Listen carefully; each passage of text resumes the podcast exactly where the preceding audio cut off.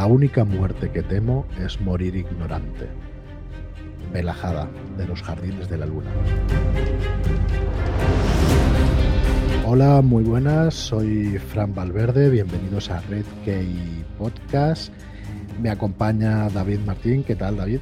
Muy buenas. Hola, ¿qué tal? Encantadísimo de estar aquí de nuevo. pues igualmente. Igualmente, y hoy estamos orgullosos y muy contentos de que nos visite Daniel Garrido. ¿Qué tal, Daniel? ¿Cómo estás? Hola, Fran. Hola, David. Encantado. Igualmente, pues muy ilusionados y muy contentos de que, de que nos acompañes en este tercer programa de y Podcast. Daniel es periodista y, es bloguero. ¿Te podemos sí, sí, perfectamente, bloguero. Eh, divulgador de narrativa fantástica, también te llamaría yo. La verdad es que un divulgador estupendo de narrativa fantástica a través del blog del Caballero del Árbol Sonriente. Eh, tienes un blog donde hace muchos años que te dedicas a hacer reseñas de narrativa fantástica. Sí. ¿Y todo lo que tiene que ver con la ficción o únicamente literaria? Daniel, explícanos un poco. Vamos a empezar el podcast por aquí, eh, conociéndote un poco y, con los años que llevas de bagaje haciendo reseñas. Explícanos. Sí, básicamente empezó como un entretenimiento de leía mucho, había vuelto a leer fantasía porque hubo un tiempo que estuve alejado del género, estaba cansado de él, veía que se repetía todo mucho y estuve alejado de él. Pero luego con los nuevos autores, gente como George Martin, Brandon Sanderson, retomé lo que es la pasión por este género y con la lectura pues me parece interesante compartir lo que me gusta a mí con, a través de las redes sociales que nos permiten ahora un contacto con mucha gente. Lancé el blog hace ya siete años, ocho, ahora no recuerdo, pero bastante tiempo. Y ahí empecé a reseñar y luego ya más adelante una faceta más también de informar, porque al principio solo compartía lo que eran mis opiniones sobre libros y luego ya directamente empecé a seguir lo que son novedades, noticias fantásticas y es lo que se ha convertido el blog, un sitio de tanto de reseñas como de información actualizada de los principales autores y géneros de, que existen actualmente en fantasy. Sí, porque, bueno, por eso decía yo lo de divulgador, ¿no? Porque al final casi, casi o publicas cada día. Sí, trato de mantener el blog casi todos los días una noticia, porque quiero que mantenerlo vivo y me entretengo mucho, me gusta y, y, creo que hay material, siempre hay material. Si buscas, encuentras que publicar, porque entre novedades de género, noticias, libros que leo, porque leo un montón, la verdad, y a partir de ahí hay un, nivel muy alto de reseñas todavía que logro mantenerlo. El blog está casi todos los días actualizado. El que se quiera pasar se lo encuentra siempre alguna noticia, alguna pequeña novedad. Para mí es espectacular. ¿no? David, tú también has tenido la oportunidad de... sí, sí, es una parada obligada para todo aquel que quiera adentrarse o profundizar en, la fantasía, desde luego. Muchas gracias. Claro, la verdad es que llevar un ritmo tan alto de reseñas, bueno, en primer lugar tiene que ser una cosa que te gusta, que, puedas tener eh, pues esa, esas ganas ¿no? de, de, estar leyendo y de estar reseñando, porque hay muchísimo material. También tienes un Facebook, digamos, una página de Facebook que tiene prácticamente 15.000 seguidores ya. O sea que realmente el tema interesa y, te sigue muchísima gente por esa red social. Ya nos pasarás después del programa pues todas tus redes sociales, que lo podamos poner en las notas, que, te puedan seguir. Y bueno, como digo, mm, muy probablemente conoceréis a Daniel bastante más que a nosotros, que empezamos ahora la andadura esta de, querer pues también hacer divulgación de la narrativa fantástica eh, como nosotros somos una editorial de narrativa fantástica, no hemos publicado nada todavía, estamos eh, firmando con autores de fuera, ya tenemos firmada varias novelas que, en el último trimestre del año estarán, estarán en la calle, estarán en tiendas y también con, con autores españoles y bueno, que iremos conociendo pues dentro de, próximos, las próximas semanas, de los próximos meses. Pero queríamos empezar pues este proyecto de podcast para que nos fuerais conociendo, para que fuerais conociendo eh, a la editorial y además a, hacer afición, ¿no? Porque al final, pues sí, te dedicas a, a sacar libros, te dedicas a editar, a vender libros pero sobre todo pues es una afición que todos compartimos y que queremos pues que, sea grande pues haciendo divulgación también de, toda esta narrativa, sea nuestra como editorial o sea de otras editoriales. Y en el caso de hoy, el caso que nos ocupa es que estuvimos, bueno, ya habéis, habéis podido escuchar dos episodios del podcast, uno en el que dábamos la bienvenida, os dábamos la bienvenida como oyentes y os explicábamos un poco nuestras intenciones y nuestro bagaje, ¿no? Los años que llevábamos leyendo fantasía. Un poco, quizá fuimos un poco nostálgicos, nos fuimos a los inicios, ¿no? De esa fantasía. Como decías tú, Daniel, es que eh, tienes etapas, ¿no? En la vida y dejas un poco de, leer, o sea, quizá cambias un poco de tercio, no cambias un poco de género, luego vuelves porque al final es lo que te gusta, ¿no? Y cuando cambia un poco y, eh, yo creo que me pasa un poco igual a la hora de, volver a leer a Abercrombie, o sea, fantasía con Abercrombie, por ejemplo, que fue de los primeros así más... Bueno, de hecho fue George R. R. Martin con Juego de Tronos, que yo creo que nos pasó a muchísimos, ¿no? Cuando salió. Y lo oías, lo oías y ostras, al año de salir lo empiezas a leer y dices, madre mía, madre mía, qué golpe le dio la fantasía. Bueno, me enrollo. Eh, lo que quiero decir es que nos presentamos en el primer episodio, el segundo lo dedicamos a los géneros de narrativa fantástica, donde quisimos dar una pincelada de, todos los géneros y subgéneros que hay, sabiendo que muchos se pisan entre ellos. Y este tercer episodio, pues lo vamos a dedicar a Malaz, el libro de los caídos, a Steven Erickson y a esta saga de narrativa fantástica donde Daniel Garrido pues es un, experto. Yo, eh, discúlpame Daniel que te presente así, pero si no eres el mayor experto en, esta saga en España, pues bueno, eh, por ahí debe, debe de ir el tema. ¿no? Tú has tenido ocasión de colaborar incluso en las últimas ediciones de la saga de Malaz, en los dos últimos libros, o en el resto también de saga has podido colaborar.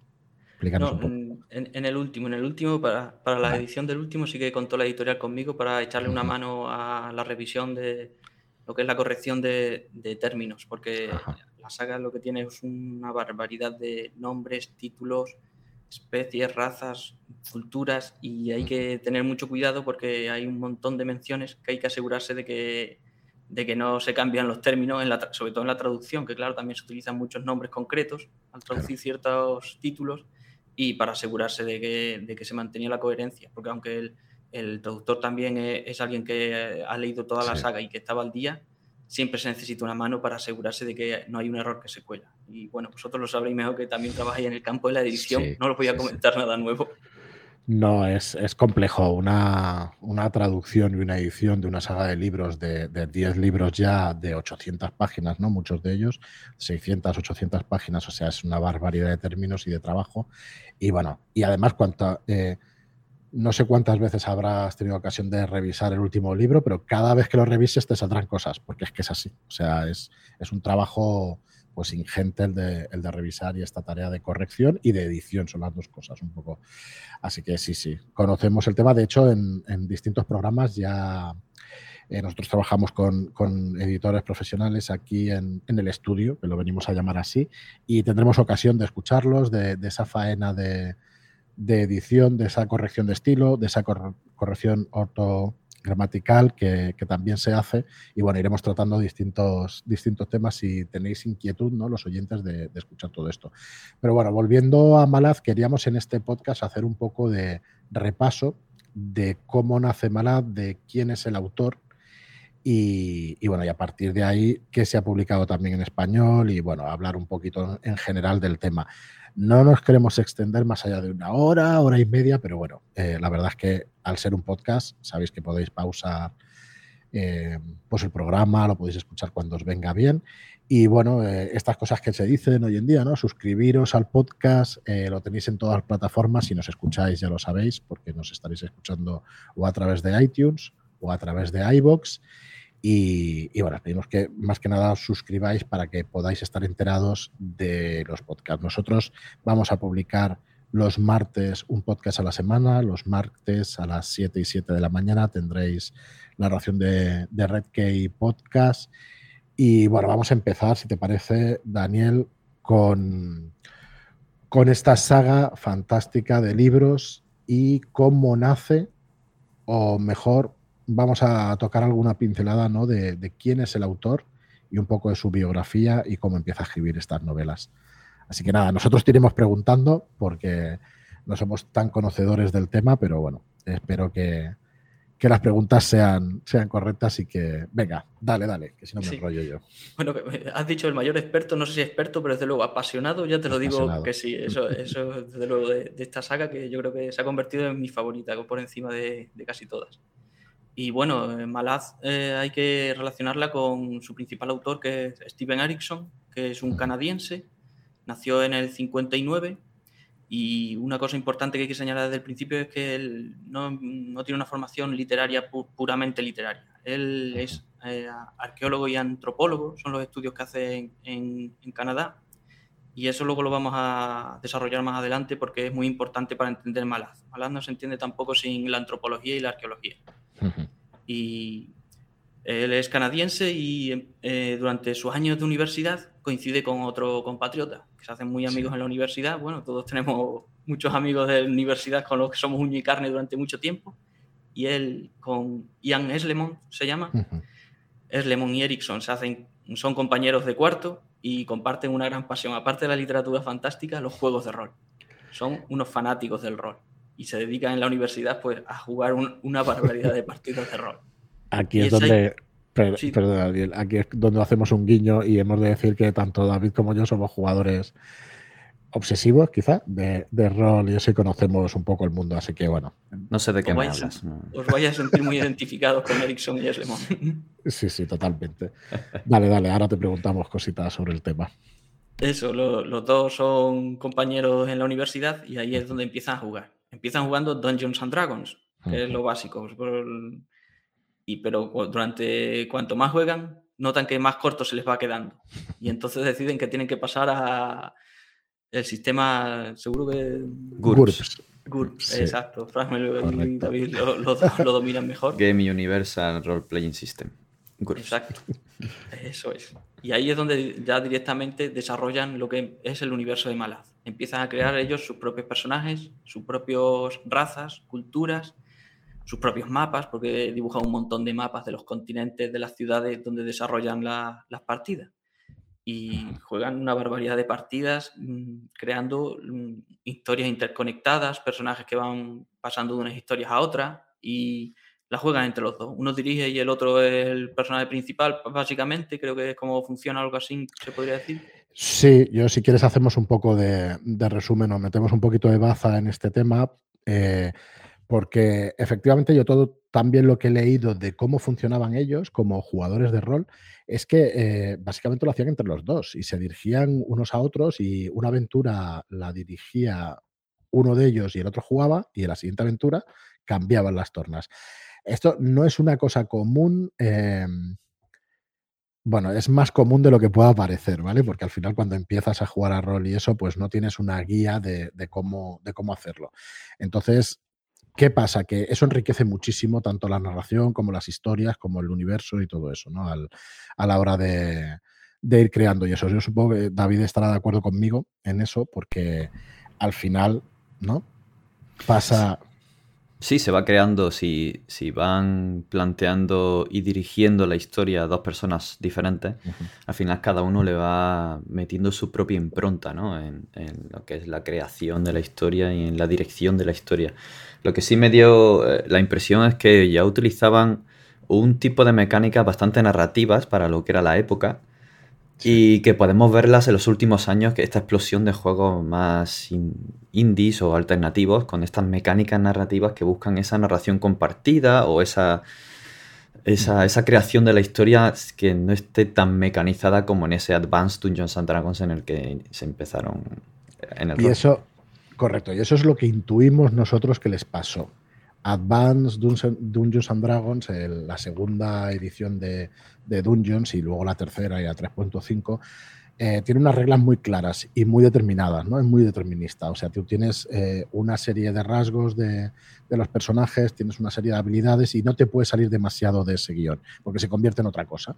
Entonces, intuimos que cuando ellos empezaron a jugar y dicen que se les quedaba corto de alguna manera, pues lo que pasaba es que realmente esos personajes estaban guiados de alguna manera por las reglas. Así que nos parece normal que cogieran un reglamento como el de GURPS, que lo que tiene es, eh, además matemáticamente, unos resultados más digamos, controlados que no los de Dungeons and Dragons, que son un poco más caóticos, y, puedan poner, ir poniendo suplementos, ir poniendo pequeñas reglas que, iban, que van complementando. O sea, es un sistema bastante más. Eh, ¿Cómo decirlo? Más eh, con un montón de pequeñas reglas que tú puedes ir poniendo a tu gusto o, a tu disgusto. No lo puedes quitar o los puedes poner. Entonces, yo creo que lo que les pasó un poco fue eso. Sí, al final GURPS lo puedes entender como una caja de herramientas en que crear el mundo que tú quieras y utilizar la mecánica que tú quieras y, y luego aparte de eso, pues la regla de oro, ¿no? La regla de oro es que no hay regla y adapto yo mi regla a lo que quiera según el momento. Claro, y luego una mención especial a los mapas, que tú en el blog tienes un, artículo, de hecho, sobre, sobre, las raíces roleras y tienes un montón de, de, mapas de los que llegaron a hacer. Tiene mucho talento Ericsson a la hora de hacer los mapas. ¿eh? Está brutal, brutal. Es, una pasada, eh, tiene una calidad increíble. Yo no sé cómo no llegaron a utilizarlos en lo que es en los libros, porque se podría, algunos podrían haber pasado directamente. Él de hecho los crea para, que luego los adapten para las novelas.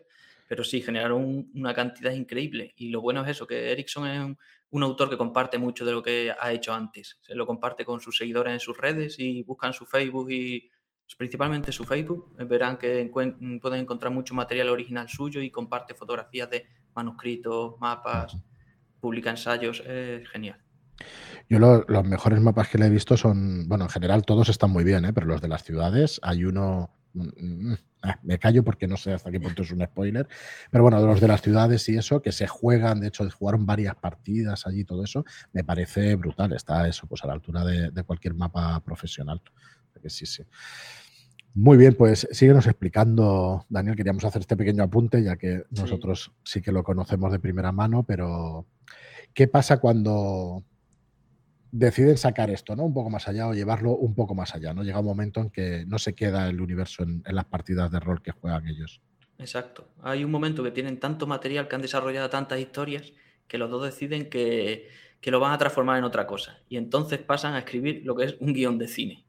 Quieren hacer una ah, película una película de fantasía como a ellos les gustaría, con todos los elementos, magia, batallas gigantescas, un montón de ejércitos, eh, dioses interviniendo, y lo convierten en un guion de cine. Y van a una, con toda la cara dura de un joven de veintitantos años que le da igual todo, van los dos, se recorren un montón de productoras canadienses presentando su guion. Y todo el mundo le dicen lo mismo. Sí, sí, muy bonito, increíble, wow, qué maravilla, pero esto aquí no lo podemos hacer.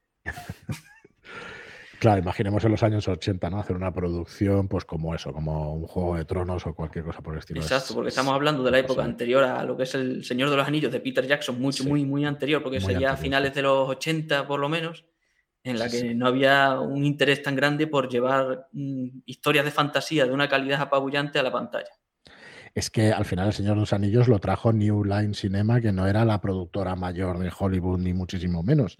Y bueno, hicieron una apuesta ahí, les salió redonda, es poco lo que les salió. Pero claro, es que esto hace 10 o 12 años antes que eso, ¿no? Que llegó en el 2000-2001, si no recuerdo mal, El Señor de los Anillos, y a finales de, los 80, mm, joder, no era lo mismo, ¿no? Así que les dijeron que no. que, les dijeron que no y dijeron, pues nada, nos vamos. Eh, ellos separan su vida durante un tiempo y, claro, terminan sus estudios universitarios, ya cada uno coge su carrera de arqueología, recorren diversos lugares haciendo campañas de excavación y eso, pero siguen manteniendo el contacto y deciden que, bueno, pues ya que no pueden hacer una película, ¿por qué no aprovechar todo eso para escribir libros? Porque los dos son también apasionados del género fantástico, han leído un montón de libros de género y quieren escribir sus propias historias. Dicen, aquí es que tenemos nuestro mundo ya creado y es entonces cuando empieza directamente lo que es la creación literaria ya puramente, con Erickson lanzándose a principios de los 90 a convertir el guion original que habían hecho, lo expande en forma de novela. Añade más, muchos más antecedentes porque lo que era el guion era una historia mucho más concentrada en una ciudad. Eh, los que hayan leído Los Jardines de la Luna, que es la primera novela, sabrán que está centrado en una ciudad donde un imperio intenta conquistarla y se infiltra lo que es una especie de unidad de élite de ese imperio para sabotearla o hacerse con el dominio de la ciudad. Esa sería la historia original de la película, pero para escribir la novela decide darle mucho más antecedentes y, expande mucho más la historia. Y es cuando empieza en los 90 a escribir la primera novela de Malaz. Los Jardines de la Luna.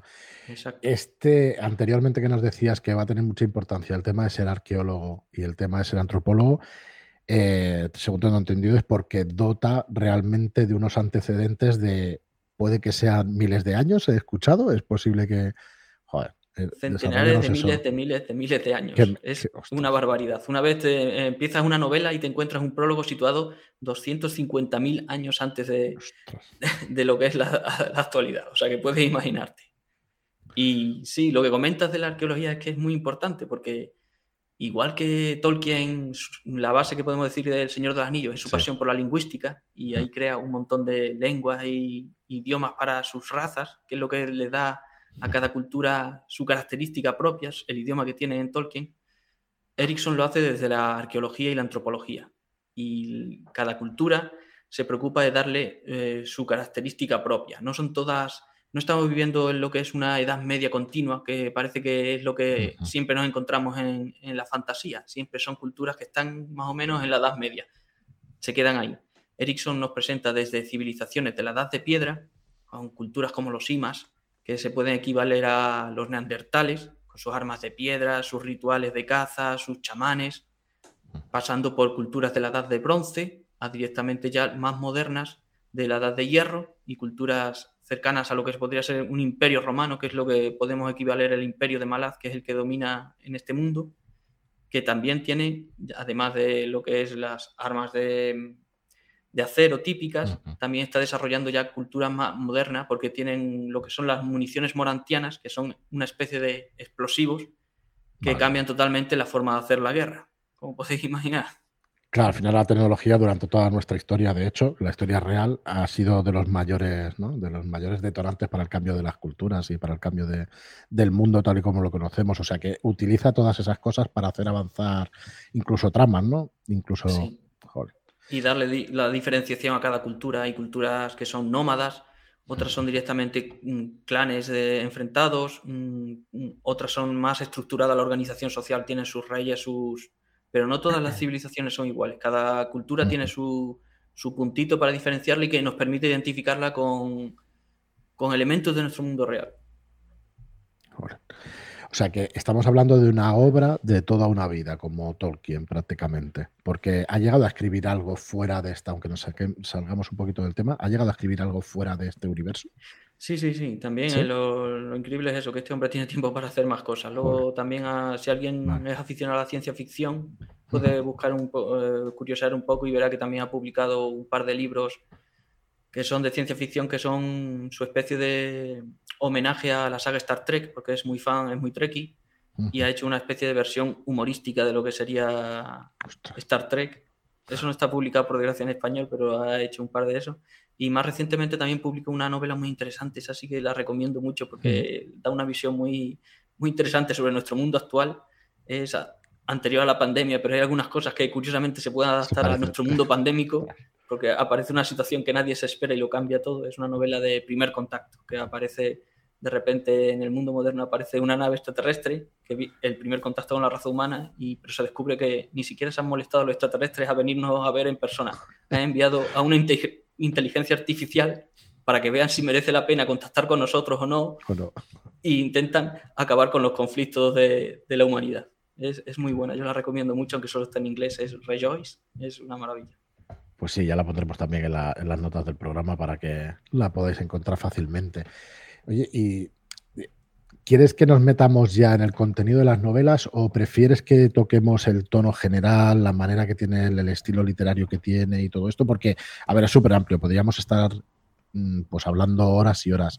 De hecho, yo vuelvo a recomendar tu, blog, caballero del árbol sonriente.blogspot.com, porque el que tenga interés sobre esto tienes un montón de artículos. Creo que el primero que tienes es del 2015, si no me equivoco, haciendo un poco de arqueología aquí en tu blog y eso. Creo que he visto el del 2015, el primero de, de Malaz. Yo, sí, puede ser que es la, época en que empecé, a leerlo, sí.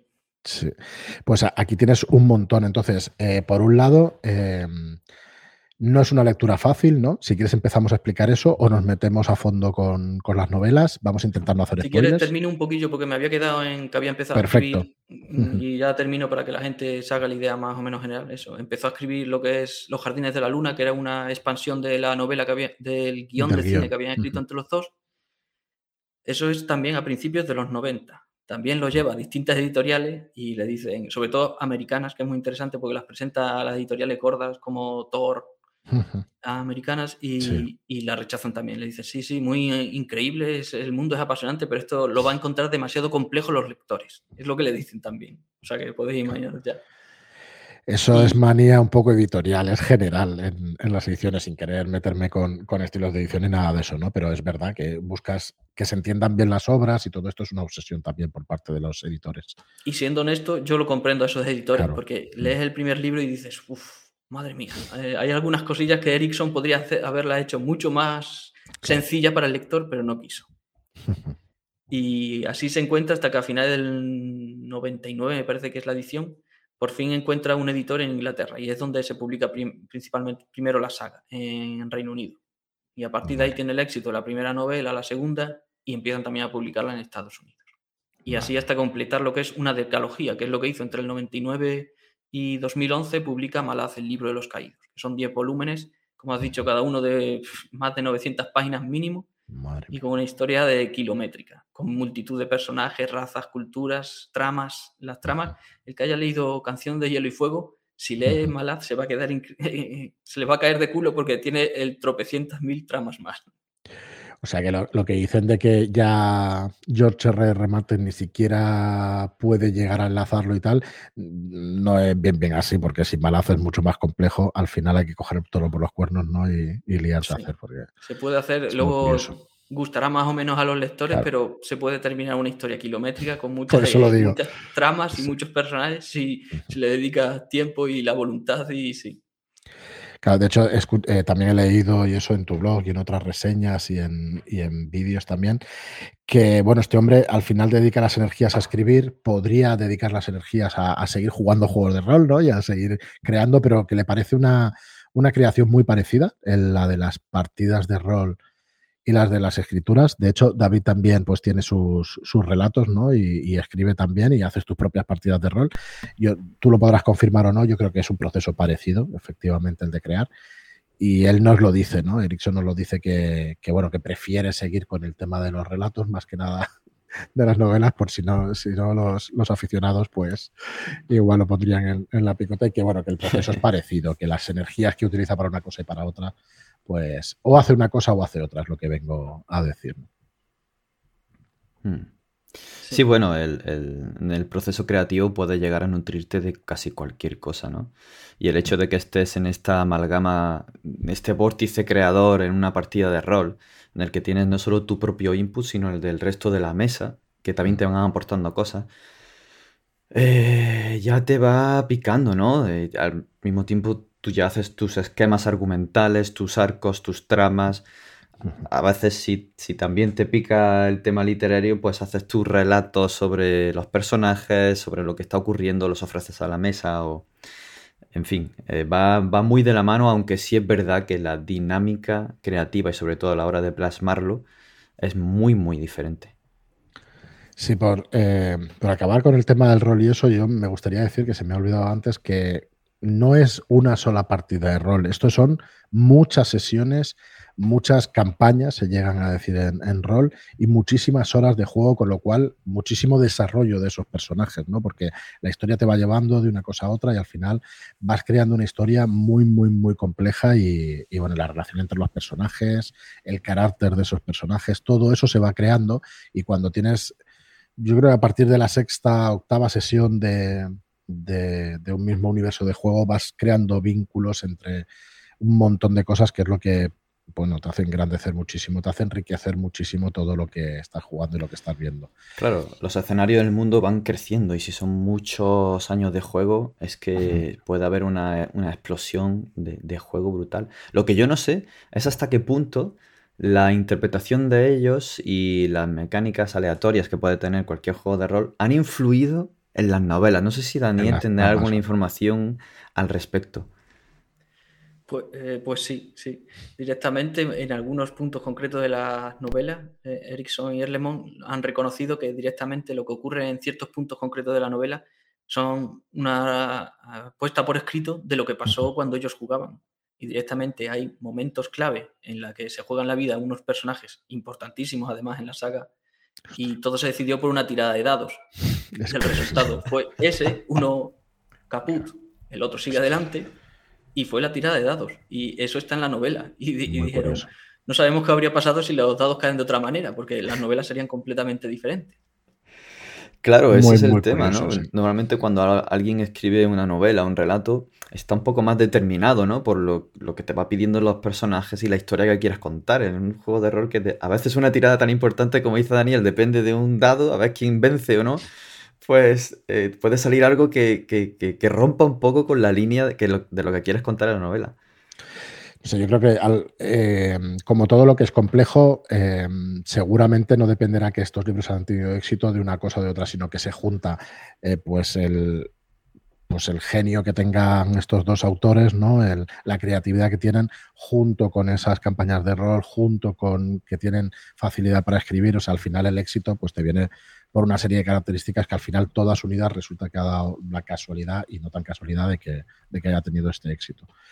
Pues nada, nada, Daniel, síguenos explicando cómo, cómo, es esta publicación y cómo acaban de publicarse todos estos libros, porque son 10 nada menos, con 900 páginas, como decías, el que menos. Sí, y es increíble que lograra mm. terminarlo en un plazo de son, me parece, 12 años, 10 novelas, es una barbaridad. Bueno, también es verdad que había empezado a escribir antes. Como he dicho, a principios de los 90 ya estaba escrita la primera versión de Los Jardines de la Luna, no se publica hasta el 99, o sea que lo que era el primer libro lo, escribió mucho antes, pero luego ya es a partir del 99 cuando empieza a desarrollar el resto de novelas. Y bueno, yo creo que deberíamos entrar ya a hablar directamente de lo que es Malaz, porque llevamos media hora y todavía no hemos explicado la trama, qué, qué, ocurre aquí. Dale, dale, Daniel.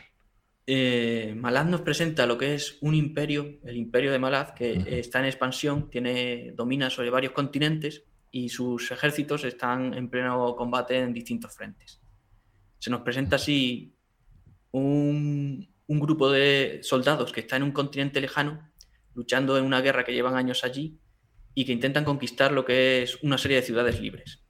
El problema es que la principal fuerza élite del imperio estaba al servicio del antiguo emperador. Ese emperador ha muerto y se ha colocado en, su lugar alguien que más o menos se puede decir que ha usurpado el, el poder. Y lo que era la antigua fuerza de élite ahora está muy mal visto. Así que los colocan en, los peores sitios posibles a ver si se libran de ellos. Y esa fuerza de élite es la que es enviada a una ciudad fronteriza, que es eh, la ciudad más importante de ese continente lejano, para conquistarla. Y ahí es donde empieza la trama. Pero eso es solo una breve presentación de lo que sería la saga, porque luego eso tenemos que mezclarlo con los dos elementos principales que tiene Malaz. Aparte de las luchas del, del imperio, hay que mezclarlo con la existencia de magia, que creo que no lo habíamos mencionado antes. hay una magia apabullante, hay un montón de poderes mágicos, hechiceros que manejan mm, sendas, que es como definen en este mundo las formas de la magia, y eso desequilibra un montón lo que son los combates. Perdona, ¿vienen a ser escuelas de magia o algo así? no, es exactamente... no exactamente escuelas, son distintas fuentes de magia. Yo me, quedo con una, descripción que hace, además Erickson lo hace al final de la saga, al principio no te explica nada de lo que son las sendas, no te lo quiere explicar. Así que si alguien que no está leyendo no quiere saber nada, que no escuche un momento, porque esto te lo explica Erickson, me parece que es en el octavo o el noveno libro. Vale, vale, ojo. de una forma muy, muy básica, pero que yo creo que todos lo entendemos. Las sendas son como si entras en un bar y hay distintas botellas. Y cada botella es una senda unos magos pueden tomar una, botella u otra y usarla, o beberla, vamos. Y eso es lo que le da el poder, es cómo canalizan el poder. Las descendas son formas de canalizar y cada una tiene un foco. Luz, oscuridad, vida, muerte, por ponerlo de una forma más sencilla, pero tiene muchas facetas en lo que es las sendas. Vale, vale, vale. Pero son más conceptos puros, digamos, ¿no? Sí, exacto. De forma conceptual. Ajá y había dicho eso, los dos elementos principales. Sí, lucha del imperio y magia, ¿no? La magia, había dicho que aparte de eso eran dos, y eran la magia y la asistencia de dioses, que se me iba a pasar. Vale. Esta historia tenemos lo que es el nivel del mundo, de soldados, reyes, hechiceros, eh, gente de a pie, ladrones, porque te, pone un montón de puntos de vista desde lo más bajo a lo más alto, y además la intervención directa de dioses. Eh, existen los ascendientes, que son figuras eh, que podemos eh, equiparar a eso, a dioses, por, decirlo de una forma sencilla, y que constantemente están interviniendo en lo que son los asuntos mundanos. y hay una serie de ascendientes que o están en contra del imperio o están a favor, pero por intereses propios, tampoco por cada dios juega su propia partida. Y también cuando pueden, meten el dedo, dan un empujón e intervienen en todo lo que ocurre en las novelas. Vale, al más puro estilo griego y romano, que intervienen directamente en los asuntos. Algo de los parecido humanos. con una, con una cosa importante de, de Erickson, que siendo así, como parecido a la Iliada o la Odisea, donde vemos cómo los dioses interactúan cara a cara con los mortales, Erickson establece la salvedad de que los dioses no están a salvo de nada. O sea, un, un mortal cualquiera, un niño callejero, se puede cargar a un dios en un momento concreto porque se junten determinadas circunstancias. Y ese dios caería. No son, no son figuras tan intocables como podrían Vale. ser Zeus, Artemisa o todas las figuras mitológicas griegas o romanas que pones a luchar a un dios romano contra un soldado de a pie y no. Pero aquí puede ocurrir. Qué interesante. Pues sí. Pues sí, pues sí. Mucho, mucho. Y bueno, imagino entonces que se meten en los asuntos de los humanos, como estás diciendo, pues prácticamente en cada giro de los acontecimientos, ¿no? ¿Hasta qué punto se meten, si me permites la pregunta, eh, están muy vincados, o sea, tienen tanta importancia los asuntos mortales como los divinos? Sí, porque básicamente sí. Lo, es que mm, aparte de eso, de que lo- no son intocables, también está el, el otro paso, que directamente las figuras de que son normales, mortales, humanas, también tienen la capacidad de, de ascender, de obtener la ascendencia, que es Vale. convertirse ellos también en dioses.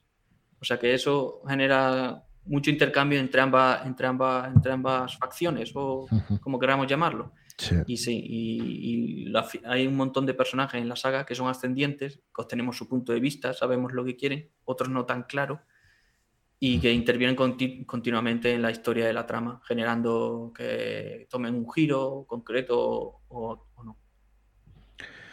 Muy bien, Daniel. Pues eh, una vez visto un poco de qué va en general, ¿quieres ahondar un poquito más en el tema de las tramas o vamos novela por novela un poco explicando de qué, qué es lo que tratan y eso? Porque tengo entendido que la historia no está explicada de una manera lineal, ¿no? O tradicional. Exacto, esa es otra cosa que, que hay que señalar también a los lectores, porque estamos acostumbrados a, cuando seguimos una saga, a tener un orden lineal que es bastante sencillo. Seguimos a unos personajes mientras van evolucionando a lo largo de la historia. Esto también pasa en Malaz, pero con, de una forma un poco enrevesada, porque a Erickson no le gusta hacer nada sencillo, parece. Él, estaba cansa- él lo dice en el prólogo de, de Los Jardines de la Luna, cualquiera que lo lea lo puede encontrar, de hecho, me parece en internet si Sí. el prólogo está accesible. Y puede leer que ya directamente advierta al lector que esto no es fácil, que no quería hacerlo fácil y ya está. Es, es, es un mundo y lo quiere hacer así. No, no le quiere dar nada sencillo al lector. Si te gusta y te engancha, bien, pero que estés advertido que va a ser difícil. Creo que lo dice expresamente, ¿no? Que Sí, tú sí, mismo. es- Que esto si te gusta bien y si no, deja de leer. Pero lo dice Exacto, un no- poco expresamente. dice mejor en, en las primeras mm, 200 páginas de la novela que no descubrirlo en el libro quinto. Y él te lo hace así. Hombre, honesto es el hombre. Yo, yo sé de, de gente que he escuchado que, bueno, que le ha, le ha echado para atrás, ¿no? Pero bueno, yo creo que es honesto y que, que está bien que lo, que lo advierta o que lo diga realmente, que es una de sus características. ¿Y, y en qué sentido está enrevesado y eso? ¿Puedes avanzarnos un poco más sí, puedo- podemos hablar de ello sin entrar de- de- en Mm. demasiado spoiler. Como he dicho, el primer libro, Los Jardines de la Luna, te presenta la historia esa con los Mm. soldados de los soldados de los antiguos soldados de élite del emperador, que ahora están caídos en desgracia y se está jugando la vida cada dos por tres y parece que la Mm. nueva emperatriz quiere acabar con ellos. Esa te lleva a un continente concreto, donde, se está, donde acaba de poner pie el imperio hace unas décadas. Es el continente Genevakis, que también luego los nombrecitos también tienen, Sí, son complicadillos, sí que los he visto complicadillos, sí. tiene una dosis. Ese es el primer libro. Luego Erickson decide de repente que el segundo no. El segundo no va a seguir esa trama. Se va a otro continente diferente con otro puñado nuevo de personajes. Mantiene un par de la primera novela que sirven de un poco de conexión para que el lector no esté perdido del todo, pero la trama son completamente nuevas, un continente diferente. Ahí nos encontramos, es que lo podemos hablar porque no es spoiler, Sí. es la sinopsis directa de la segunda novela. Es otro de los continentes que el imperio ha conquistado, pero que de repente se lleva años preparándose una revuelta contra el imperio. Y entonces se alza todo ese continente en contra de las fuerzas imperiales de ocupación. Y de ahí seguimos a otro grupo de soldados que tienen también que sobrevivir a esa situación. Y entonces, ya tenemos dos tramas en los dos primeros libros separadas. El tercer libro te regresa a la trama del primer libro, vuelve al continente Vale. Genevakis y te sigue con los, los personajes del primer libro. El cuarto libro regresa a la trama del segundo libro. Si me estoy explicando. Sí, sí, sí, sí. El primero con el, con el tercero y el segundo con el cuarto, ¿no? Exacto. Ambas tramas siguen teniendo algunas conexiones, porque hay relaciones que el, lector, que el autor te da para que el lector sepa que están sucediendo al mismo tiempo, pero en dos sitios diferentes. Y entonces, eh, esto sería más o menos todavía sencillo, pero es que directamente en el quinto libro te abre la trama de un tercer continente, apartado de todo lo que hemos visto hasta ahora, y que además ocurre anteriormente lo que sería una precuela de los cuatro libros que hemos leído hasta el momento y que te ayuda a comprender algunas cosas que han pasado. Son ya tres tramas de los primeros cinco libros diferentes. Eso te genera un montón de personajes diferentes, una barbaridad de, tramas argumentales que el lector puede llegar a perderse porque no todas son fáciles de seguir y que el lector tiene que estar muy atento a las menciones y referencias continuas. Y a partir ya del quinto libro es cuando todas esas tramas se van entrelazando de una forma más directa hacia el desenlace. Luego ya el sexto, séptimo, octavo, noveno y décimo sí que tienen una trama más lineal, pero aún así sigue jugando con todas esas tramas con las que está haciendo malabares Erickson, porque es lo que hace continuamente con, todas las tramas. Mantiene entrecruzándose todo para que haya un montón de interacciones y los personajes se vayan eh, relacionando todos. Joder, no puedo imaginarlo sin haberlo leído, pero cuando empiezan a explicarte estas cosas te entran unas ganas de cogerlo. Saberlo, saber que está todo enlazado es un gran qué. Porque uno cuando empieza una saga así, empieza a leerlo y ve el segundo, uff, igual te cuesta un poco seguir y tal, pero la verdad es que creo que, es importante saber que por lo menos tiene un sentido, ¿no? Todo lo que... Sí, porque al principio puede ser un poco, algunos lectores lo pueden encontrar un poco eh, apisonador, por llamarlo de alguna manera. Es un empiezas un libro con una trama que ya de por sí Erickson te explica poquísimo, no te quiere decir por qué X personaje hace esto, no te da los antecedentes de ese personaje, te tienes que imaginar tú con las relaciones que tiene con otros personajes por qué está haciendo X cosas. Y luego el segundo libro vuelve a hacer lo mismo con otros personajes nuevos.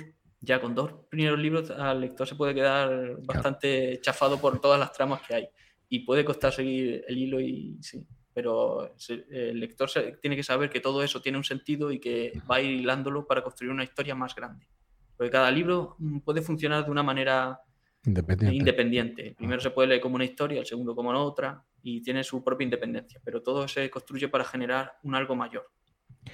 Eh, Daniel, si estamos aquí explicando esto es porque vale la pena desde el primer libro, ¿no?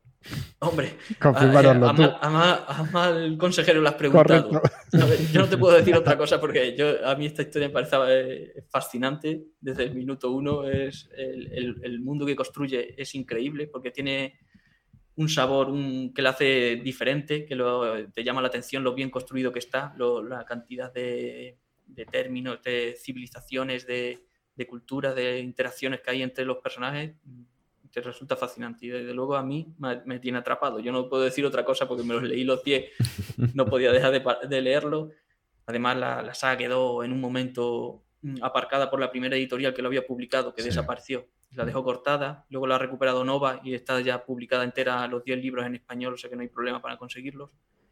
Y, luego he tenido que leer las otras sagas que ha publicado, luego si quieres podemos hablar, que también ha publicado en inglés, que ahora mismo están inéditas, pero que también se pueden encontrar en eh, una pregunta, eh, fue la Factoría de Ideas, creo, la que primero empezó a publicarlo, lo dejó en el libro sexto o séptimo, me parece que el séptimo, ¿no? Bueno, en principio es que ha, muerto dos veces la saga en español, que es terrible.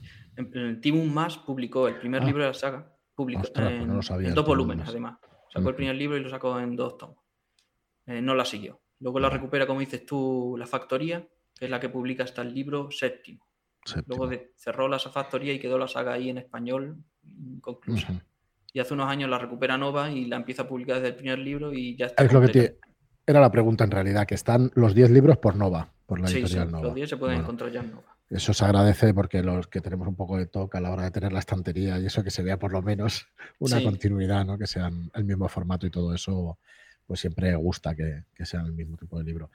Em, pues yo, a ver, eh, si quieres explicarnos algo más de la trama, aunque yo creo que con lo que has explicado y sabiendo que tiene un final, porque los últimos números, como decías, continúan la trama hasta que al final cierran un poco arco argumental o cierran completamente el mundo de Malaz. Esa es otra cosa. Es que Erickson no hace nada sencillo. O sea que la respuesta es sí, pero no. Vale porque aunque es verdad que he dicho que los últimos cinco libros siguen una historia más directa, Erickson te sigue metiendo tramas nuevas y personajes nuevos hasta el último libro. O sea que también el, lector va a seguir encontrando nuevas tramas y nuevas presentaciones, nuevos personajes y nuevos arcos argumentales que se inician en el noveno libro. Se inician, por ejemplo, otra todavía arcos argumentales nuevos. Erickson desarrolla la mayoría de las tramas hasta, hasta el final y sí, hay un, final general para la trama principal, más importante, porque es que es muy difícil mm, señalar una trama concreta para todo lo que es la saga, pero sí, hay una que es la más principal, que sí tiene un desenlace y la mayoría de personajes encuentran su final. Su final, no metafóricamente hablando, su, desenlace. perdona, perdona. No, y es, pero no todos encuentran su final. Quedan cosas abiertas y de hecho Erickson ahora mismo está a punto de publicar una nueva saga secuela de esta, de esta decalogía. Ha estado trabajando en una trilogía secuela que desarrollará la historia concreta de un personaje pero también veremos algunas de las cosillas que vimos, imagino, que vimos que no se cerraban del todo en el décimo libro, también tendrán su peso en la nueva saga. Muy bien, pues yo creo que el tema de tramas y todo esto lo podemos dejar ahí. Ya hemos visto que además es muy importante su oficio como arqueólogo, que oficio hoy en día pues ya será escritor, seguro, con el éxito que ha tenido. Creo que firmó, de hecho, uno de los contratos más valiosos del tema de literatura fantástica cuando firmó la saga de, de, Malaz. 600 y pico mil libras me parece que, tuvieron de anticipo, o sea que es un contrato importante el que llegó a firmar. Em, pero si te parece, ¿por qué no explicamos un poco qué tono vamos a encontrar? Si es un tono de fantasía oscura, si es un tono más, pues Sanderson, Abercrombie, no sé si se puede poner comparativamente, si podemos comparar el tono y luego pues tocamos un poco los personajes y, todo esto, porque ya veo que, nos quedaremos seguramente sin tiempo para tocar todo lo que queremos tocar, lo cual está muy bien y dice muchísimo de, la profundidad de, de Erickson y de la saga. Sí, me eh, preguntas del tono y es verdad que es muy importante que todo lo, todo lo que hemos hablado, pero no hemos dicho nada de cómo se puede, eh, qué se va a encontrar el lector en lo que es el enfoque de, de Erickson. Eh, si me pones esos dos ejemplos entre Sanderson y Abercrombie, es mucho más cercano a Abercrombie, pero con una salvedad importante. Y lo explico, porque sí que es cierto que su visión es una visión más oscura, un, personajes son también mucho más... Eh, eh, nos presenta una realidad brutal, porque eso es algo que la saga tiene, es maravilloso, no te oculta lo más oscuro y lo más vil, lo más maligno que pueda hacer la raza humana, pero también te muestra el lado optimista, porque Erickson, mm, su visión es profundamente optimista. Y sí que vamos a encontrarnos batallas despiadadas, eh, personajes que sufren lo peor, situaciones que además la vamos a relacionar mucho con cosas del mundo, del mundo real, porque Erickson tiene un pie muy, su saga tiene un pie muy firme en lo que es el mundo real. Vemos los conflictos, lo, que le ocurre a los refugiados, lo que ocurre a, los ciudadanos que viven en una ciudad que está en guerra, todo lo peor te lo, te lo muestra Erickson, pero al mismo tiempo es capaz de darte el lado optimista, porque sus personajes son mm, la mayoría, claro, no se puede generalizar con tantos personajes, te ofrecen una visión optimista de lo que es la humanidad y de lo, de lo que se puede hacer de bueno luchando por, por intentar de traer un poco de luz al mundo o de, o de aportar su granito de arena para que no todo caiga en, la destrucción, el mal, el sufrimiento.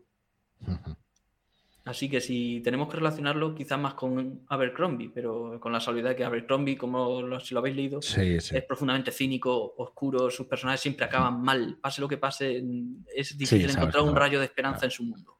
En, en, Erickson sí, te muestra también la, luz.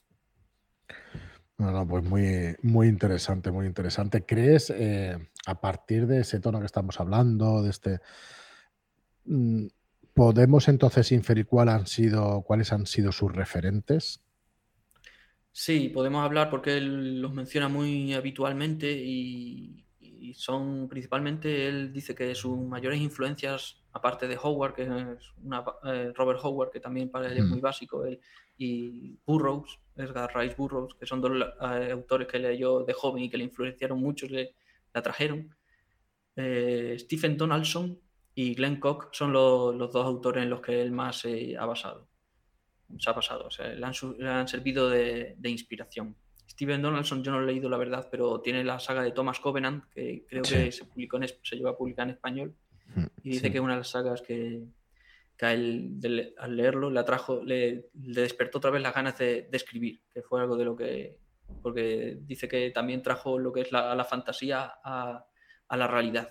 Bajó el nivel de, de la fantasía a mundos idealizados, donde todo está, salía bien o todo a un nivel más mundano. Y el otro que es, que es, eh, que es una que ha servido de inspiración básica el Glenn Cock y su saga de la Compañía Negra. Que eso cualquiera que lo lea, se ha leído los autores, es que es eh, inapelable que le ha servido de inspiración.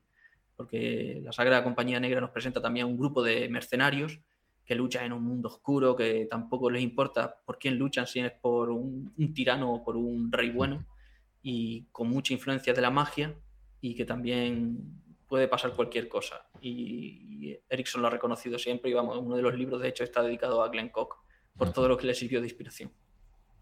Glenn Cole con la compañía negra, que muy probablemente lo traigamos también al programa, porque es que no es la primera vez que lo escucho de referente de, otros autores y es un exponente bastante claro ¿no? de la fantasía. Eh, ¿Dirías que es más alta fantasía, baja fantasía? ¿En qué género exactamente estamos hablando? ¿O tiene un poquito de, muchas cosas? Es una mezcla rara, pero más cercano a la alta fantasía en el nivel de eso, de la existencia de muchos niveles de magia, muchos, mm, mm, muchas razas y culturas diferentes, porque aunque he dicho del bien de la eh, que Erickson nos presenta el lado bueno de, la humanidad, porque evidentemente se siente reflejada la humanidad en todo lo que hace su personaje, lo que nos presenta Mala es un montón de culturas diferentes. Hay lo que podemos equiparar a humanos, pero también hay otras razas diferentes. Están los Tisteandi, que son una especie de elfos oscuros, por decirlo de alguna manera, para, para que lo identifique. Existen los Tlanimas, que son una especie de no muertos, un ejército de, esqueletos que llevan viviendo milenios y luchando en multitud de guerras y están hechos eh, destrozados completamente, tanto psicológicamente como físicamente, son esqueletos andantes. Y, directamente nos presenta una civilización formada por dinosaurios que viven en fortalezas volantes. Son una especie de dinosaurios. Madre mía. Sea que es amplio, amplio hasta para, para esto de las culturas. Claro, aquí vemos otra vez lo del arqueólogo y antropólogo, ¿no? Que, te mete muchas de estas cosas. Oye, hay cosas como eh, el tema de, racismo, lucha entre clases o cosas así, o sí, no imagino que. Sí, hay es, el choque cultural es muy importante, porque su visión, eso, es, eh, precisamente como antropólogo, le, permite ver mm, lo que es el, el, choque entre las civilizaciones y presentarlo en su novela cuando estamos hablando desde el principio de que hablamos de un continente que está ocupado por un imperio extranjero, ya podemos imaginar que el choque entre culturas eh, es algo básico en la saga. Y nos presenta eso, pero desde distintas perspectivas. tanto desde los ocupantes, que se nos presenta el imperio, y es interesante porque no tiene por qué ser un imperio malo, porque siempre tenemos la visión del imperio ocupante que nos trae... Sí, lo más romántico, ¿no? Pero Erickson le da la vuelta y quizá el imperio no sea tan malo. Quizá lo que había antes era peor. Había una civilización en la que se mataba sin ley ni nada y el imperio ha traído una cierta ley. Tampoco es el bien absoluto porque todos sabemos cómo funciona el mundo real. Y eso es lo que hace Erickson en su saga. Pero también lo presenta desde otras perspectivas. El colonialismo está ahí, también la influencia de la economía. Es, es brutal. Como en un libro te hace un, un análisis de cómo funciona el capitalismo moderno. En una civilización en una civilización cercana a la Edad Media, pero te presenta cómo influye la economía en esa sociedad, cómo existe una especie de bolsa que, tiene una importancia básica en cómo se va a desarrollar esa civilización y cómo hay algunos personajes que incluso pueden eh, hacer caer a la civilización solo afectando a la economía. Y eso no te lo vas a encontrar en una saga fantástica. Yo no me lo he encontrado nunca. Un autor que te hable de capitalismo puro y duro y te lo destripe en una novela y te diga, mira, esta es la mierda del capitalismo y cómo nos afecta a nuestra vida diaria. No, no lo hay. algunos pagos a ejército, estaba recordando ahora Juego de Tronos, ¿no? Con esos, pues venga, los banqueros, tal, cosas así, pero no, no, funcionamiento real y que influya tantísimo, la verdad es que no. Yo tampoco lo recuerdo, ¿no? Joder. Bueno, pues si quieres pasamos a que nos expliques un poco, si te apetece, personajes, algunos de qué tipo de estereotipo estamos hablando, si utilizar qué tipos de personajes, o si utilizar estos tropos ¿no? que estamos acostumbrados en fantasía, o les dan ese giro. Creo que e, ellos mismos fueron los que los jugaron, estos personajes, los crearon a través de esas partidas y todo eso, y como decíamos, pues se lo jugaban la vida o la muerte de muchos de ellos, pues a una tira de dados que hay que tener su valor, pero bueno, es lo que hay con los juegos de rol y todas estas cosas. Sí, eh, sin hacer demasiado spoiler, te iba a decir, porque es difícil, ¿verdad? Claro, es que, y no solo eso, es que estoy pensando, porque es que eh, yo no sé si el, número de personajes totales se acerca a los 300. Es que no sé, es que hay por lo menos 200, mm, quizá me estoy pasando, pero 150 tienen un peso importante en la trama.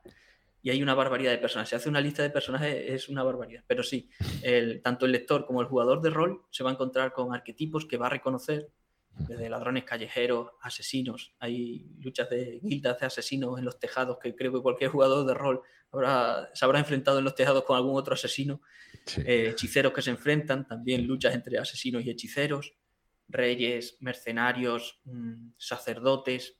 Mm, y Erickson te presenta cada uno para que lo reconozcas, pero al mismo tiempo le da un giro para que no, te, no todo lo que te encuentres te vaya a resultar ya trillado le da un giro para que sorprenda al lector y eh, podemos hablar de eh, los abrasapuentes, son los primeros personajes que conocemos, que son una, la unidad de élite del imperio, son todos guerreros que llevan más de dos décadas luchando en las guerras del imperio y están de vuelta de todo, tienen un humor cínico y canalla que, te gana el lector, porque eso es importante también en la saga, hay que decirlo, hay una barbaridad de humor en la saga, no está todo narrado desde un punto de vista oscuro, sino que lo, conversaciones estupidísimas de soldados en las trincheras. Es como si te metieras en, el día a día de una barraca de, soldados y escucharas las anécdotas que tienen del día a día o las pullas que se lanzan unos a otros. Luego están los ascendientes, que son las figuras divinas, pero que también tienen un pie en la tierra y te los hace súper mm, de nivel básico para que veas que no son entes sobrehumanos, sino que también tienen sus, sus miserias humanas también ellos. Y eh, los magos son, son increíbles en esta saga porque hay algunos hechiceros que, que son de lo mejorcito que he visto yo en, la fantasía. Ven el rápido, botella, son dos, dos, magos que cualquier lector de fantasía o jugador de rol va a encontrar que eh, va a querer tenerlo en su equipo siempre. De hecho, él comentaba que muchos de, estos tropos y arquetipos, eh, creo que lo he visto por ahí, que decían que ya lo habían estado tocando tanto y experimentando con ellos en el rol que se le había quedado ya lo típico, mm, ya, ya se habían hartado de y en las novelas lo que han buscado en darle esa vuelta y, buscar hacerlos más atractivos, ¿no? Sí, para que el lector, eso lo que, lo que comentaba, que, el lector no se sienta de repente jugar con las expectativas del lector. Tienes un personaje que se te presenta desde la página 1 como mega poderoso y, parece, dice, wow, este, este no hay nadie quien lo pare y en el, último momento de la novela, de la forma más inesperada, otro personaje que no esperaba para nada se cruza en su camino y logra detenerlo de la forma que, nadie espera o, interferir en sus planes de una, de una forma inesperada totalmente y que consigue jugar eso con las expectativas del lector. A alguno le podrá resultar más o menos satisfactorio, pero desde luego que, le va a sorprender, eso seguro. Eso es imprescindible en una saga de, de, novelas y eso que es lo que te mantiene un poco en tensión y con ganas de seguir leyendo, ¿no? Esas cosas inesperadas y todo eso. Eh, bueno, pues oye, a mí me da mucha curiosidad, no sé el nombre, pero he escuchado a un personaje que es el más inteligente de todos, de, todo el imperio, de todos los continentes y todo eso, pero que a la vez pues lleva una vida un tanto extraña y tal. ¿Este personaje sale en todas las novelas, no? No sé si sabes a cuál. Es que ahora no sé a cuál me refiero. Bueno, pues ya le busco. personajes ahora mismo me cuesta identificarlo, pero mm, pues no, sé si me dices algo más, es que. Em, puede ser Cole, es posible que sea. Recordaba un nombre cortito, pero bueno, si no, no. Nada, no sufráis, ya lo buscaremos, lo pondremos en las notas del programa para que, para que sepáis a quién me refiero. Porque me, ha llamado la atención, ¿no? De ser, pues eso, una persona súper inteligente y tal, pero que luego. Ah, perdón, yo creo que lo mejor te refieres a Teol. Correcto. Exacto, vale, vale, vale, ahora sí. Perdona, estaba buscando el nombre por aquí, pero no lo encontrado. Sí, sí. No, es que eh, como no, como haga una descripción general y a veces hay tantos personajes que, es que a cualquiera le costaría identificarlo, ya te lo digo. Pero sí, es magnífico, uno de los mejores personajes de la saga de largo y te diría de la literatura fantástica. Es increíble. El lector lo tiene que conocer porque es, precisamente hablamos de lo que te hablaba antes, de la civilización esta, que la economía es lo que mueve sus vidas son una civilización donde todo se juega con el dinero y donde las, los ciudadanos quedan endeudados, que es un término y pasan directamente a ser propiedad del que posee su deuda. Son prácticamente esclavos por culpa del dinero que han gastado y la civilización funciona, es el base, la base de, su, funcionamiento social. Que en esa civilización... Menudo paralelismo con la actualidad, porque vamos. Sí, eh, ahí, vemos, es un libro escrito antes de la crisis de 2008. Pues no recuerdo mal, está escrito antes de. Pero ves algunas cosas y dices, joder, este tío me está contando lo que iba a pasar en 2008. Sí, sí, ostras. Y en esa civilización es donde nos encontramos a Teol, que es un, ciudadano de la capital que vive en su azotea y lo único que posee es una sábana que usa como vestimenta, como si fuera una toga, cuando en esa civilización no visten como romanos, para empezar, pero él usa la sábana de su cama como toga. Y junto con su criado, bicho, los dos empiezan a maquinar cómo socavar esa sociedad. Y desde la azotea de su, de su casa preparan lo que es una base, una especie de revolución económica para hacer caer a la civilización. Todo eso mezclado con la interacción que generan los dos personajes, que son de lo más cómico que ha escrito que ha escrito y que el lector tiene que leerlo porque tiene un punto a Terry Pratchett o al humor más, más cínico y sarcástico de, y, es genial, como te lo pasas con esos dos personajes. Oh, qué guay. Bueno, impresionante todo lo que nos explica sobre, sobre la saga. Eh, yo, la verdad es que llevamos ya un ratito, más de una hora, y, y querría que nos desarrollas un poco, o sea, que estos 10 libros son los que componen la saga de Malaz, el libro de los caídos, pero nos decías antes que, que está desarrollando también alguna trilogía, pues cerrando algunos puntos o desarrollando algunos de la trama y todo eso. Pero creo que incluso el otro autor, es Lemon, también tiene algunas obras paralelas eh, en ese universo, digamos, ¿no? Eh, ¿Has tenido ocasión de leerlas? ¿Las conoces? ¿O están traducidas en castellano? Eso es lo que pasa. Es Lemon es el, que hemos mencionado antes, que es el compañero de Erickson, y los dos juntos crean el universo. Cuando Erickson ya escribe la primera novela, pues Lemon también se pone a escribir y lo que crea es una especie de saga paralela con la que hablamos de Erickson, que se llama Malaz el Imperio mientras que la de Erickson es Malaz, el libro de los caídos. Y en Malaz del Imperio se centra más en lo que ocurre en el corazón del imperio. Y tiene también relación con la, con la trama de Erickson, pero están las dos interconectadas, pero se pueden leer de una forma independiente. Eh, en español. También fue de las que empezó a publicar La Factoría, que por desgracia cuando cerró, pues quedó inconclusa en español. Esa saga es de seis libros Está cerrada en inglés, pero en español solo se publicaron cuatro. Y si alguien encuentra libros son de, stock de los antiguos de la factoría. Pero la saga ha quedado inconclusa en español y no hay noticia por ahora de que se vaya a reeditar. Esperemos que o no va, se anime por fin y, nos la traiga en español para poder disfrutarla también. Yo lo he leído y tengo que reconocer que no soy muy de Eslemon. No me gusta tanto cómo maneja el mundo. Es, es reconocible, es el mismo mundo, tiene todo lo que haya leído el libro Los Caídos se va a encontrar, pero no me gusta el, eh, eh, cómo maneja él la trama. Lo, encuentro como una forma de Erickson descafeinado, por decirlo así, aunque no sea justo con el autor, porque creo que no, tiene, no me parece una comparación justa, pero para mí como lector se me queda medio gasto. no tiene la agilidad mental, el desarrollo de, el, humor que maneja Erickson, la capacidad de desnudar la sociedad actual a través de lo que ocurre en su saga, no la veo eh, en ese pero también es muy recomendable porque tiene cosas que complementan lo que hemos visto en la saga de, de Eslemon, de Erickson, perdón. Eslemon la complementa y es una de las cosas principales de este universo, que algunos personajes pasan de una saga a otra y puede que un personaje que te ha presentado Erickson, su desenlace final te lo encuentres en la saga de Eslemon. Y para el lector que quiera completar y expandir su visión del universo, pues es un complemento perfecto. Esto es muy de cómic, ¿eh? Totalmente, sí, ese, apunte de los crossovers, eh, está, como lo construyeron los dos a la vez, pues, y los dos conocen los antecedentes, aunque los dos escribieran en dos puntos del mundo distintos, y aunque es verdad que actualmente podemos mantener el contacto sin necesidad de vivir en el mismo sitio, cada uno iba desarrollando sus libros, pero como tenían los antecedentes tan están en su mente, los habían jugado, sabían lo que esos personajes habían vivido, que podían escribir sus novelas sin, sin contactar directamente con el otro, solo de vez en cuando se, se ponen un email para decir, oye, ¿qué vas a hacer con este personaje? Porque a lo mejor lo necesito para esto. Y, y así sabían más o menos lo que el otro quería hacer con X personaje. Jo, me encanta. Sí, sí, es una pasada. De hecho, yo no he podido encontrar si han tenido rencillas entre ellos. Quiero decir, cómo se comparte una una propiedad intelectual de esta manera y que no veas que haya tenido, ¿no? que, haya tenido consecuencias negativas y eso. Y yo no he encontrado por ningún sitio, no sé si es así o si tienes conocimiento. No, no, afortunadamente no. Los dos se llevan muy bien, son súper amigos y se les nota que disfrutan a veces poniéndose guiñitos o codazos en los libros y, compartiéndolo. No, no ha habido ningún. Es una maravilla eso, ¿eh? Joder.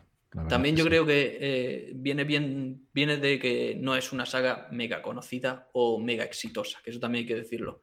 No, no lo te la vas a encontrar a lo mejor en la, ni siquiera en, inglés entre las más vendidas. Por quizá la complejidad, porque hay un cierto, siempre decimos que es muy difícil entrar y eso echa para atrás a muchos lectores y no es de las más sagas que vaya a encontrarle entre los bestsellers del momento. Pero es posible, es posible que sea que sea esa la razón. Porque realmente, claro, bueno, o no, o se lleven bien hasta el final de sus días. Son amigos, amigos y ya está, que no, tiene otra explicación, sí, sí.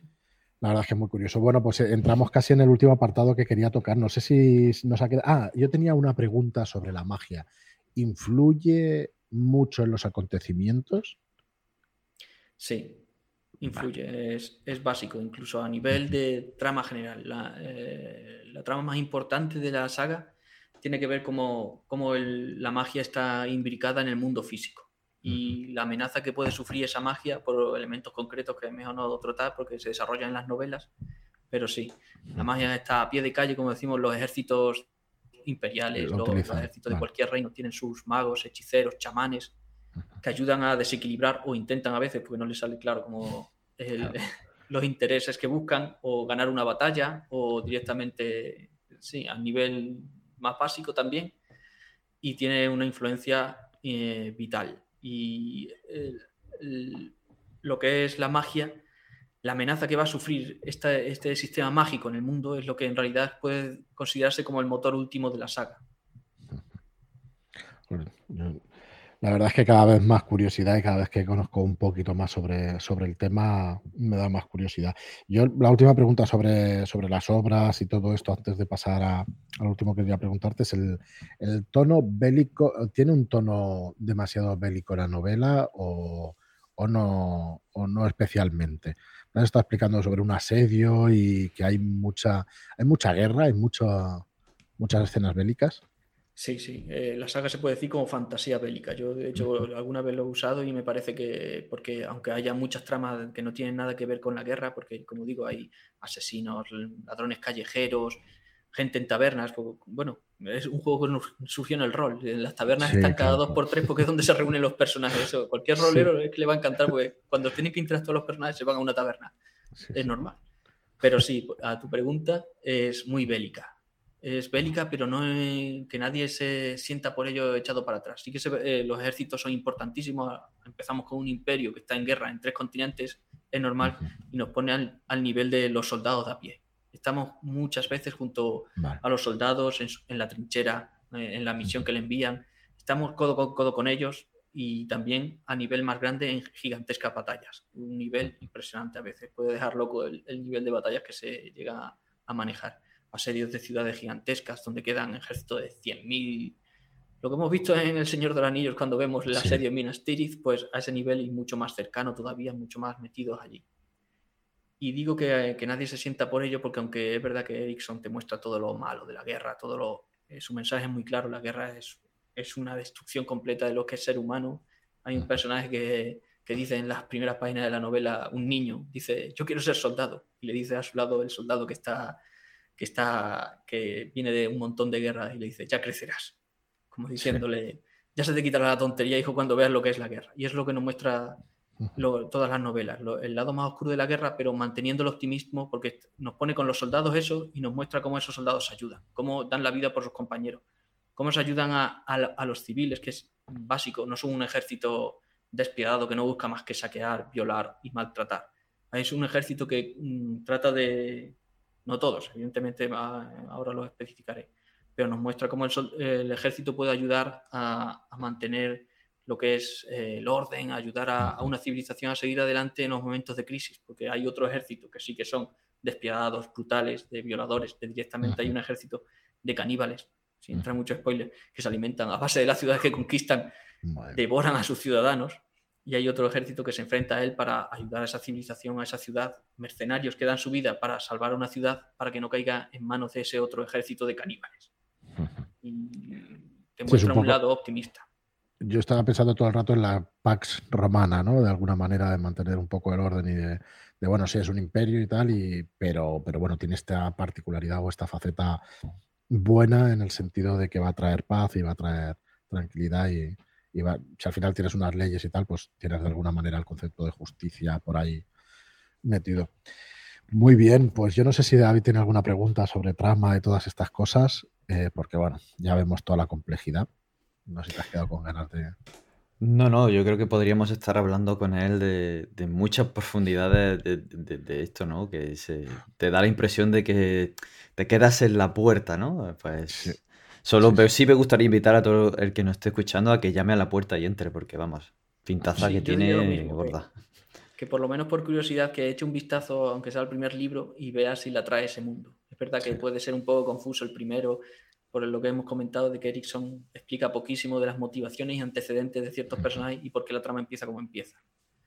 Pero luego tiene un montón de acción, que es lo que tampoco creo que lo he mencionado, pero principalmente luego los tramos finales de las novelas son de una acción increíble, porque los dos primeros tercios, Erickson, que también hay que mencionarlo porque algunos se puede llevar una sorpresa, es un, escritor que ahonda mucho en la introspección de los personajes, te mete en la cabeza de los personajes y te puedes pasar páginas y páginas en monólogos internos de cómo cada personaje ve su mundo. Y una cosa que a algunos les puede echar para atrás, a otros a mí me encanta. Me puede encantar, claro es que casi todos los personajes son filósofos, por decirlo de una manera llana. Todos, todos los personajes te vas a encontrar que, le dan unas vueltas mm, increíbles al mundo que les rodea, a cómo funciona, a por qué están en esta situación, y aunque sea el soldado que luego cuando abre la boca dice una barbaridad con faltas de ortografía incluidas, habla como a pie de calle, te mete el Erickson en su cabeza y en cambio ves que por dentro el tío tiene un mundo interior muy rico. Claro. Sí, sí, eso no tiene que ver con tu nivel eh, cultural, digamos, tiene que ver con tus inquietudes, ¿no? Y con la manera de pensar de cada uno. A mí me gusta eso, me suele gustar también. Eh, oye, de hecho, eh, no hemos hablado tampoco del, del, PDV, me parece que lo ponías ahí en el, en el blog, el punto de vista, ¿no? De cada uno de, que es un poco lo que estabas explicando ahora, ¿no? Y además de la manera de escribir, si en tercera persona, si en todo esto, es, una obra que hace eso, ¿verdad? Habla en tercera persona con narrador omnisciente, ¿puede ser? Sí, mm, no omnisciente, pero sí el, narrador en, tercera, eh, en primera persona muchas veces, que te mete, en, lo como digo, en la cabeza del personaje y lo ves desde el punto de vista de un personaje concreto y eso es muy importante. Pero te lo va cambiando, ¿verdad? Sí, va cambiando continuamente porque usa la gran mayoría de personajes que tiene a, su alrededor y hay mucha variedad. Y, y, otra cosa es que personajes que son clave en la historia general nunca estás viéndolo desde su punto de vista. Hay personajes que son un misterio para el lector y para la historia porque te lo narra desde los puntos de vista que lo rodean. Él es básico para lo que está ocurriendo en esa novela o lo que va a ocurrir en la trama general, pero nunca sabes la intención que tiene, porque está haciendo eso, y eso genera que el resto de personajes lo cuestionen, se muevan a su alrededor diciendo a dónde nos están llevando, qué está ocurriendo, y genera una interacción muy, muy interesante porque el personaje que son, que luego cuando termina la saga dice, este personaje es básico, me ha encantado, pero nunca he estado con él. Nunca sé lo que le, lo veo alrededor de los otros y en cambio me ha encantado cómo me lo presenta. Sí, sí. Muy, muy interesante, la verdad, Daniel. La verdad es que está. Y quería hacer un apunte, porque es verdad que. Perdona, que. Dale, dale. Ahora viendo, hablando de los personajes del mundo que no hemos mencionado, mm. es que, como hemos dicho, que todas las culturas, vemos distintas culturas, pero una cosa que hace Erickson es que no convierte sus culturas en calcos de la Edad Media para que si alguien salga, pero no solo en el sentido de armas y de instrumentos y de mm, sino en el sentido social, que no lo hemos mencionado. Eh, no nos vamos a encontrar con que los ejércitos son solo de hombres, que la mujer está en su casa haciendo el pan, o si la mujer solo puede ser o prostituta o panadera. No. Aquí nos encontramos con que en la sociedad, eh, eh, al nivel de básico, los roles sociales, no hay un género determinado. Tanto los hombres como las mujeres nos vamos a encontrar en papeles en el ejército, como hechiceros, en todos los niveles. Ha, ha, querido, otra cosa que hace muy, muy rico y muy actual Malaz, que rompe con todos los roles de género y no te presenta un mundo en el que si tienes que ser un soldado, eres un hombre, ¿no?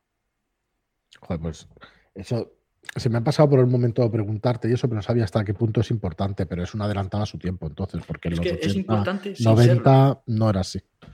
Sí, eh, eso que mencionas, que es importante sin serlo, porque Ericsson no te lo, te lo indica y te lo dice, te lo presenta, ya está, ocurre así. Te encuentras que en el ejército está y no te, tiene que, no te explica que vino un rey y hizo una ley para que en el ejército entraran hombres. No, es así desde siempre. Es Es, así. es un mundo en el que nunca ha tenido una separación entre roles de hombre y de mujer.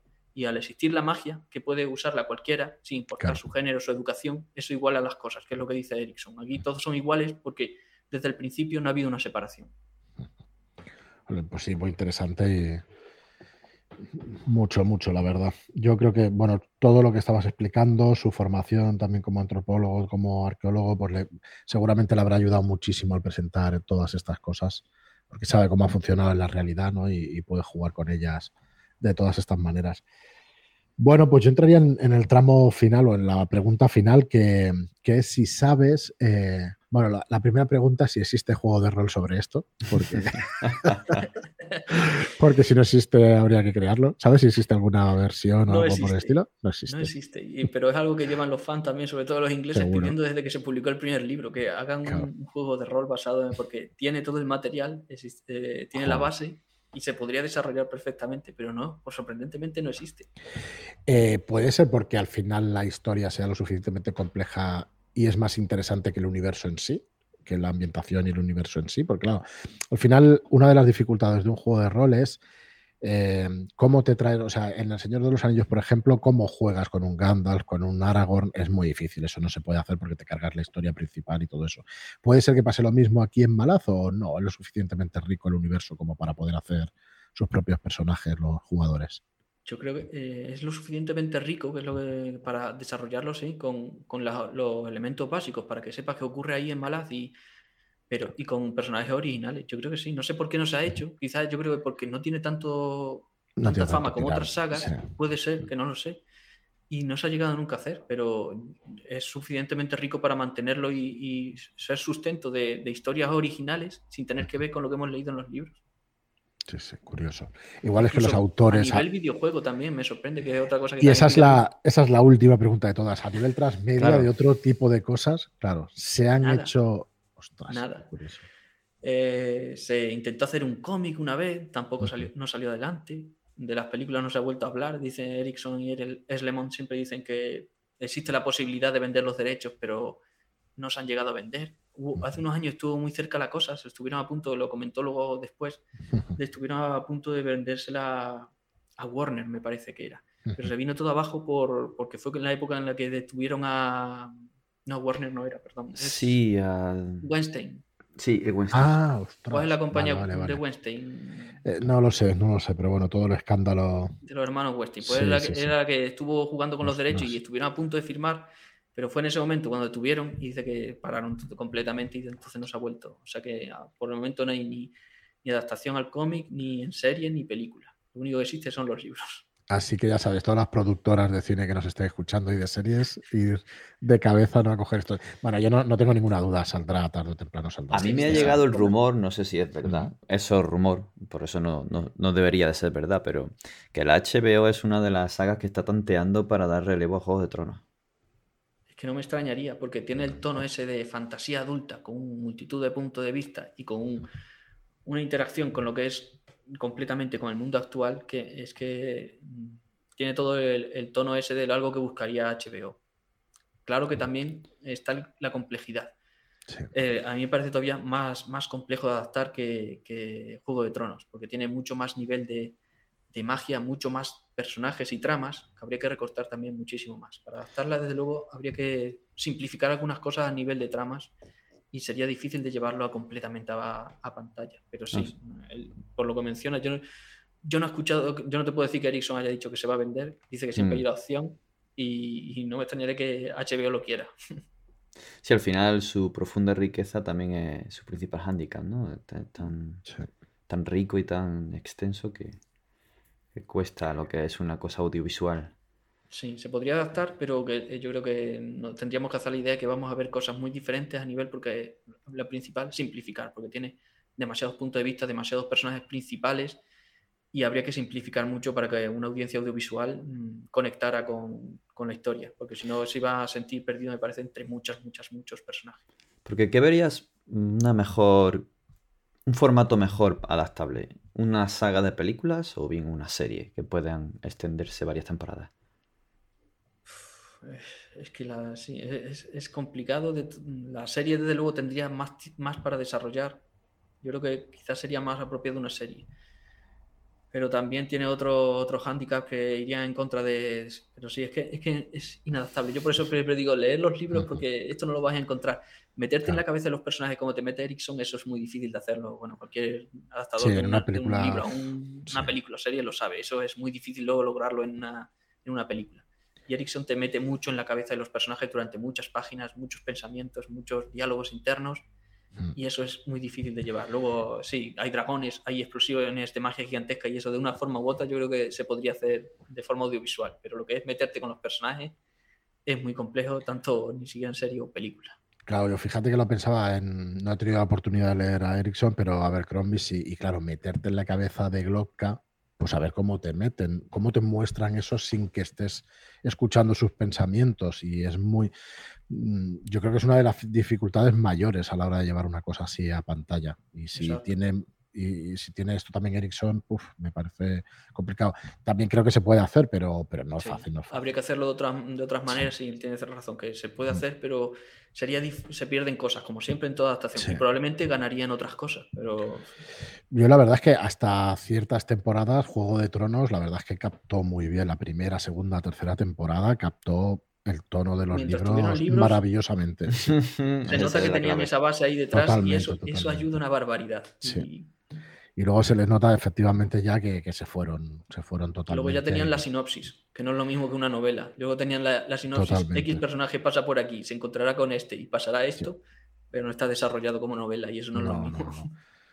bueno, sin entrar, ya tendremos tiempo de hablar de, de, Juego de Tronos y todo esto. Bueno, eh, Daniel, encantadísimos. Creo que llevamos hora y media, una cosa así. La verdad es que. Pues no sé, se me ha pasado volado. Sí, no sé cuánto hay. A mí igual, la verdad. Sinceramente, Daniel, muy, muy. Pero hemos dado mucho la chapa porque he estado hablando mucho tiempo, pero. Ostras, para nosotros para nada. Ya nos dirán los oyentes que, bueno, van a salir estos tres programas a la vez, con lo cual no tenemos todavía feedback del programa y eso. Pero vamos, este es el, mejor sin duda de, los tres. Oh, muchas gracias, la verdad la verdad eh, es que, es que el tema da para mucho. Es que eh, yo creo que hemos rascado muy por encima y hay muchísimas cosas que se han quedado por decir. Cualquiera que, alguien que nos escuche de, de mala tirada, hostia, no han dicho X. No han dicho esto, ¿no? Se han quedado sin mencionar, pero es que hay muchísimo de lo que desarrollar. Pues no, nos disculpamos si, si, os ha quedado alguna cosa principal por desarrollar o por decir eso. Pero bueno, como primera toma de contacto, como toma de contacto para que la gente se pueda hacer una idea sobre lo que van a encontrar en esta maravillosa saga de libros pues yo creo que, sí, que, hemos dado como mínimo pinceladas y yo quería eso, agradecerte muchísimo tu participación en el podcast, invitarte a, futuros episodios, primero cuando tú quieras venir por aquí y luego cuando vayamos haciendo pues algún otro monográfico, pues eh, ya lo iremos hablando. Si te quieres venir, pues la verdad es que ha sido para nosotros un placer. Decir a, todo el mundo que, te siga en las redes sociales, que, lea tu blog, el caballero del árbol sonriente.blogspot.com, que probablemente, como ya decía antes, pues te conozcan mucho más que, a nosotros como podcast, pero el que llegue nuevo aquí y no te conozca, que, se acerque porque, porque, vamos, es una joya de, blog. Y, nada más, no sé si se nos ha quedado algo entero, si queréis refrescar alguna cosa o si queréis comentar algo pues es el momento. Yo solo dar las gracias, la verdad que muy, ha estado muy cómodo, muchas gracias y es un placer y, sí, otra vez me encantará volver por aquí, ya hablaremos de, otras cosas, de, de lo que pida la audiencia, sí, para mí ha estado muy cómodo, muchas gracias. Pues perfecto. Eh, nada más, acabaremos diciéndoos que, que, nos enviéis cualquier duda, cualquier aclaración, que estamos en contacto directo con Daniel y, y probablemente nos pueda aclarar muchas cosas también en los comentarios del programa, que normalmente se utiliza bastante iBox, que es eh, la plataforma que aunque no sea quizá la ideal para escuchar por, alguna serie de problemas técnicos, luego para el tema de los comentarios pues es muy cómodo a la hora de, reunirlos. Así que si nos queréis hacer algún comentario, iBox es posiblemente la mejor plataforma o la misma entrada del blog, donde vamos a hacer un poco de resumen de todo lo que hemos hablado.